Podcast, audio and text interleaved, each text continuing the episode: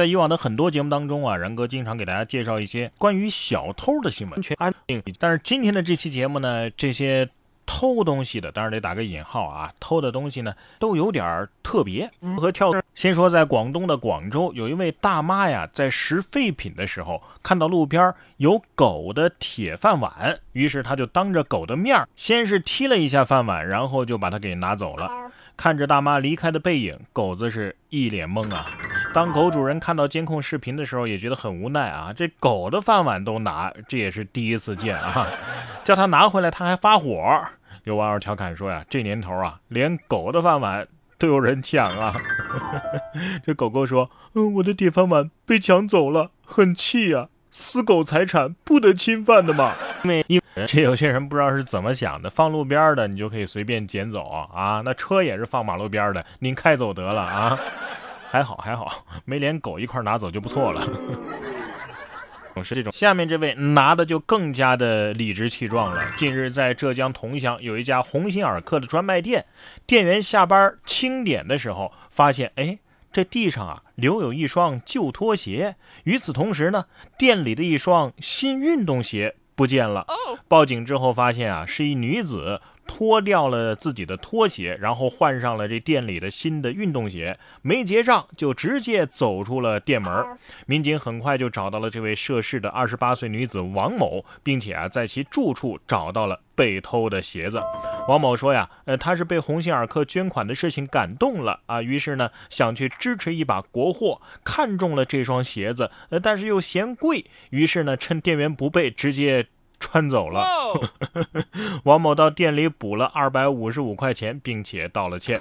警方也依法对王某进行了相应的治安处罚。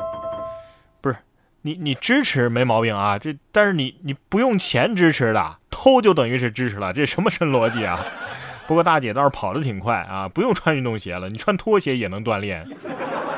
关键是鸿星尔克这价格他都嫌贵啊，他家一双鞋还没别人一只鞋贵呢。对呀。同样是关于偷盗的迷惑行为，日本文物仓库啊，前段时间被盗了，但是文物呢却一件未丢。这是在今年的五月份啊，滋贺县长滨市用于保管重要文化财产绳文土器的这个保管设施遭遇到小偷的入室行窃，但是设施内的大约五千箱文物一件都没丢。被偷走的是各个洗手间的一共二十四个水龙头。滋贺县文化财产保护科表示啊，没想到这个水龙头居然会成为偷盗的目标啊，感觉非常震惊。而所幸的是呢，文物都安然无恙。呃，后来滋贺县警啊，在县内逮捕了一对来自长野县的夫妇，并且在他们的车里发现了大量的水龙头。啊，两个人也供述了这个偷水龙头的目的是为了倒卖。的确啊，这些水龙头啊，使用的是这个铜锌合金制造的。近年以来，像神奈川县啊、啊京都府啊等等地方吧，都相继出现了水龙头被盗的事件。呃，因为铜价上涨了，所以日本的这个水龙头的回收价格已经从去年的五月的一公斤三百日元涨到了六百日元左右。哎呀，哎，建议贴个标语：龙头无铜，偷盗无用。这应该是文物史上最没面子的时候。什么？我连水龙头都不值吗？下面我们来竞拍一套平成时期的藏品——水龙头二十四个。接下来要说的这种偷盗行为啊，这个没有真正偷东西，但是呢，这是窃取流量的行为。第一，违法；第二，非常的可耻。针对近期发生的杨倩、陈梦、全红婵等奥运健儿姓名被申请注册商标一事，中国奥委会啊也是郑重的发布了提示：如果没有获得运动员本人或者是未成年运动员监护人的授权，不得以奥运健儿的姓名恶意抢注商标。有上述行为的，应该及时撤回和停止实施商标注册申请。运动员以及未成年运动员监护人有依法追究相关侵权行为人法律责任的权利。咋了？人家叫了这么多年的名字，你们一注册就成你们的了？对呀。关键是这是人家拼搏得来的荣誉，你们跟着蹭这样的流量，蹭这样的热度，人家训练的时候怎么没见你们资助资助呢？你们的这些产品商品啊，但凡物美价廉一点，也不至于通过这种方式来营销自己的产品吧？正大光明的跟人家运动员签约，让人家当代言人，不也挺好吗？对呀。同样是偷偷摸摸的搞事情，在内蒙古的呼和浩特，原培训机构严师学堂在教育部公布了双减政策之后啊，打着夏令营的旗号补课。被初中生举报，并且带领警察现场查处。该学生表示啊，他是准初二生了啊，居住在这个呼和浩特市区，原市区的补习班啊都被查处了，所以呢，被母亲带到了这个地方接受语数外、地理以及生物的补习。不得不说，这孩子啊，做了我一直想做但不敢做的事情。开门的那一瞬间，里面的学生仿佛都看见了光的样子，你知道吗。这小伙子可以说是把法律手段玩明白了，就是有点不太讲武德，知不知道？你可能不是妈妈的好大儿了。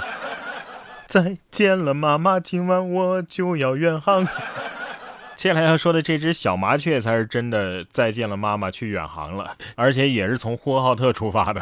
近日，在 G 二四三二次列车即将关门之前，一只小麻雀飞进了车厢，从呼和浩特呀坐到了北京，全程两小时十二分钟。乘务员表示啊，因为本次列车呢是一站直达北京北站的，所以啊麻雀没法在中途下车。这小麻雀呢，它也没停着，从二等座体验完之后啊，又去商务座享受了一下。抵达之后，工作人员呢将其护送下了车，挺好，还免费给你升了个舱是吧？来时好好的，回不去了。你说麻雀家族会不会开启天网寻子？然后未来大家可能听到大规模的叽叽喳喳出动。其实有时候啊，只需要两个人就可以营造出大规模叽叽喳喳的动静，那就是这两个人在吵架。河南省商丘市公布了十二例新冠肺炎确诊病例的活动轨迹，其中啊就有一名邻居与确诊病例的家人因为琐事争吵了十余分钟，全程未戴口罩，然后呢就检测出呈阳性了。你说这架是吵赢了还是吵输了呢？要是吵输了还感染了，岂不是更气？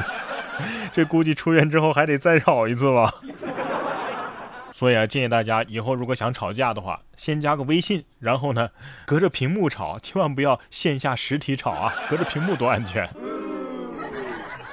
如果说刚刚那位啊是对自己的免疫系统过于自信，下面这位啊可能是对自己的车技过于自信了。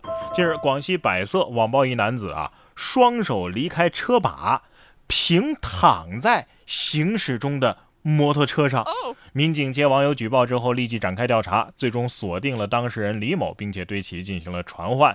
李某交代啊，哎呀，我当天是太累了，觉得自己技术可以啊，这个没问题，所以呢就这样开了。最终，民警对其进行了批评教育，并且处以一百元的罚款。哎呀，老哥，你这是当真以为这是吃鸡卡 bug 呢？真把自己当高手了，这就是传说中的。人车合一是吧？以前是鬼火少年是不是？